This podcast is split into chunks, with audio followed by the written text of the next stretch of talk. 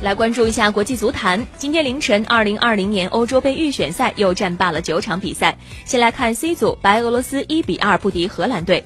第三十二分钟，普罗梅斯右路传中，维纳尔杜姆抢点头球攻门，命中了左上角，荷兰一比零领先白俄罗斯。第四十一分钟。贝尔维恩左路分球，维纳尔杜姆禁区外突施冷箭，球直接飞入球门的右上方死角，荷兰二比零扩大了领先优势。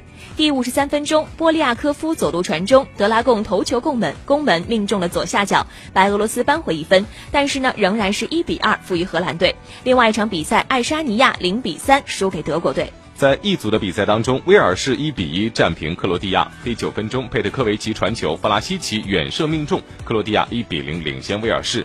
在上半场的补时阶段，本戴维斯送出助攻，贝尔在禁区中路的攻门命中，将比分扳成一比一平。而一比一的比分也维持到了全场比赛的结束。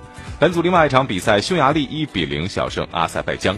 这一组方面，斯洛文尼亚零比一不敌奥地利，波兰二比零战胜了马其顿。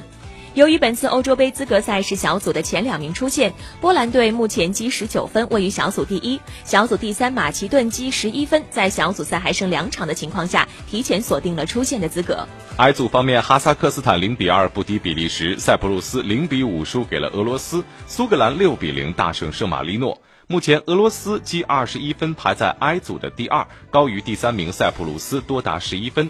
比利时积二十四分，排在小组第一。那么，这样两支球队将会携手出现。